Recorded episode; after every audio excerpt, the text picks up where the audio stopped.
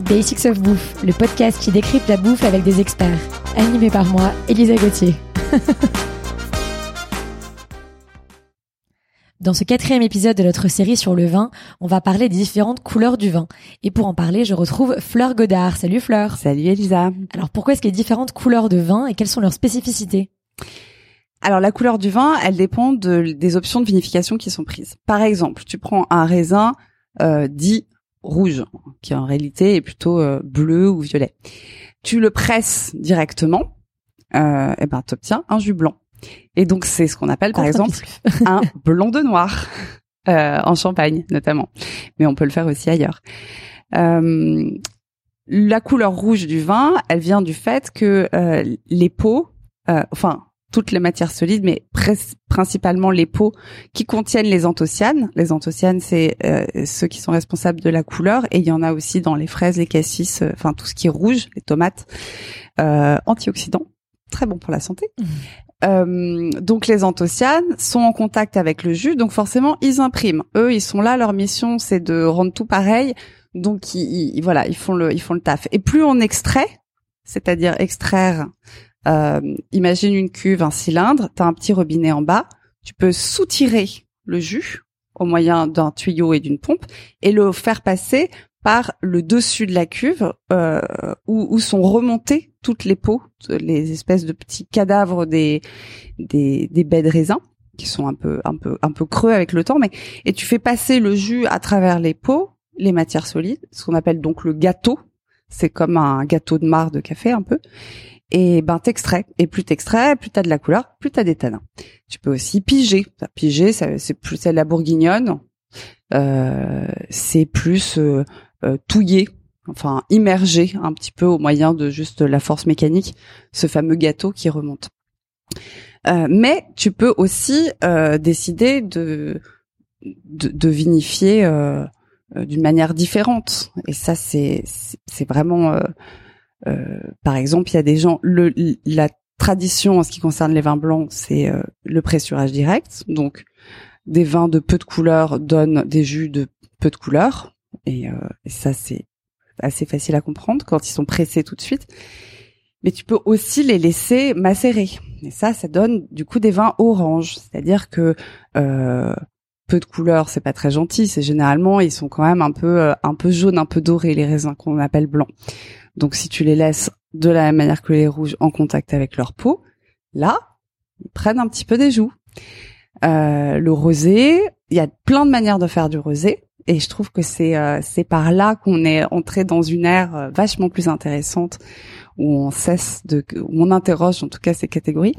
Mais la manière traditionnelle de faire du rosé, c'est euh, le la saignée, c'est-à-dire que tu reprends ta cuve, le cylindre là, avec le petit robinet en bas, t'ouvres le robinet, au bout de un temps X, on va mettre 6 heures par exemple, de tes carignans qui sont dans leur dans leur cuve, et tu soutires du jus qui a donc une couleur pas très pas très intense puisque t'as pas travaillé ton tes matières solides, t'as pas remonté, t'as pas pigé, t'as rien fait, donc il y a un jus qui est clair et ça fait une, couleur. Après, tu peux augmenter euh, vraiment le curseur en fonction du temps de macération et obtenir des couleurs très très variées. Et du coup, euh, quelles sont quelles sont les règles à suivre pour avoir un bon accord euh, nourriture vent alors là, j'en reviens à cette histoire de, de, de nouvelles façons de vinifier. Donc les vins oranges, c'est super parce que ça donne des vins qui sont généralement qui ont qui combinent un petit peu les les, les caractéristiques du du vin rouge et du vin blanc, les caractéristiques traditionnelles, c'est-à-dire euh, euh, tanin, structure, mâche et euh, tonus, gourmandise, fraîcheur, tension. Donc ça fait des vins qui sont, à mon sens, euh, plus vachement intéressants en accord parce qu'ils sont très complets. Ils sont hyper compatibles avec plein de choses.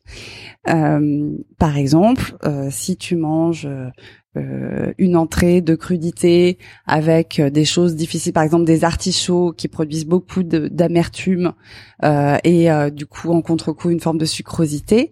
C'est dur les artichauts à accorder, c'est l'enfer sur terre. Bon, eh ben tu prends un Gewürztraminer en macération. Et là, en fait, il y a une espèce de, je sais pas, ils s'embrassent, ils, se, ils, fonctionnent quoi. Il y a, il y a une le, le, le litchi, les agrumes, euh, enfin tout cette espèce de, de cortège en, en, tapis volant des nuits d'Orient là, ça vient, euh, hop, l'artichaut, il monte dessus, il est comme à la maison.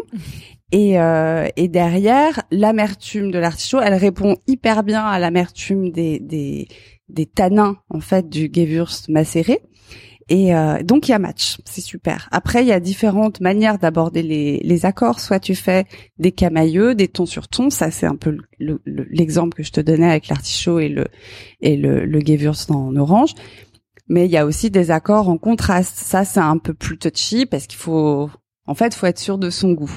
Mais la seule règle à suivre, c'est euh, c'est celle-là, c'est son goût à soi. Le reste, c'est du vent on n'a pas, euh, on n'a pas du tout, euh, personne n'a le monopole du bon goût et personne sait pour les autres ce qui leur plaira le plus. Donc, eh ben, faut essayer, faut goûter, faut avoir des trucs ouverts, faut, faut manger des bouts de, des bouts de trucs différents et puis voir comment ça marche. Mais en général, quand on a un plat qui a beaucoup de, de revendications, par exemple euh, un curry, avec plein d'épices et tout ça, c'est bien d'avoir un blanc avec euh, une forme de, de richesse, d'opulence. Et, euh, et moi, j'aime bien quand même maintenant un tout petit peu de macération dans, dans tous les blancs, parce que je trouve que ça leur donne de, de l'aplomb. C'est comme c'est comme les filles qui ont fait de la boxe en fait. Mm. c'est vraiment c'est utile. Et ensuite, bah il y a plein de de plus en plus de gens maintenant qui mélangent les blancs avec les rouges, les raisins blancs avec les raisins rouges, et et ça fait des choses très très heureuses aussi, puisque ça ça donne euh, ça donne du tonus à quelque chose qui peut être un petit peu euh, euh gourmand, euh, enfin un peu potelé au départ, et ben tac, tout à coup le gamay là un peu un peu grassouillet, il est complètement lifté par dans le vin que je pense qui s'appelle amalgamé par un aligoté. Et donc on a un, une espèce de framboise à paillettes, mais tout à coup c'est c'est c'est beaucoup plus logique en fait. Mais ouais, j'aime beaucoup mieux ces deux personnes ensemble. Pourquoi est-ce qu'on me les a toujours présentées séparément Et puis c'est ouais, ça élargit le, le spectre des, des accords. Hyper intéressant. Merci beaucoup Fleur. Merci à toi. Merci à tous d'avoir écouté cet épisode. J'espère qu'il vous a plu. Retrouvez-moi autour d'un café à mon restaurant kiosque KIOSK rdvo kiosque sur Instagram. À lundi prochain pour un nouvel épisode de Basics of Bouffe.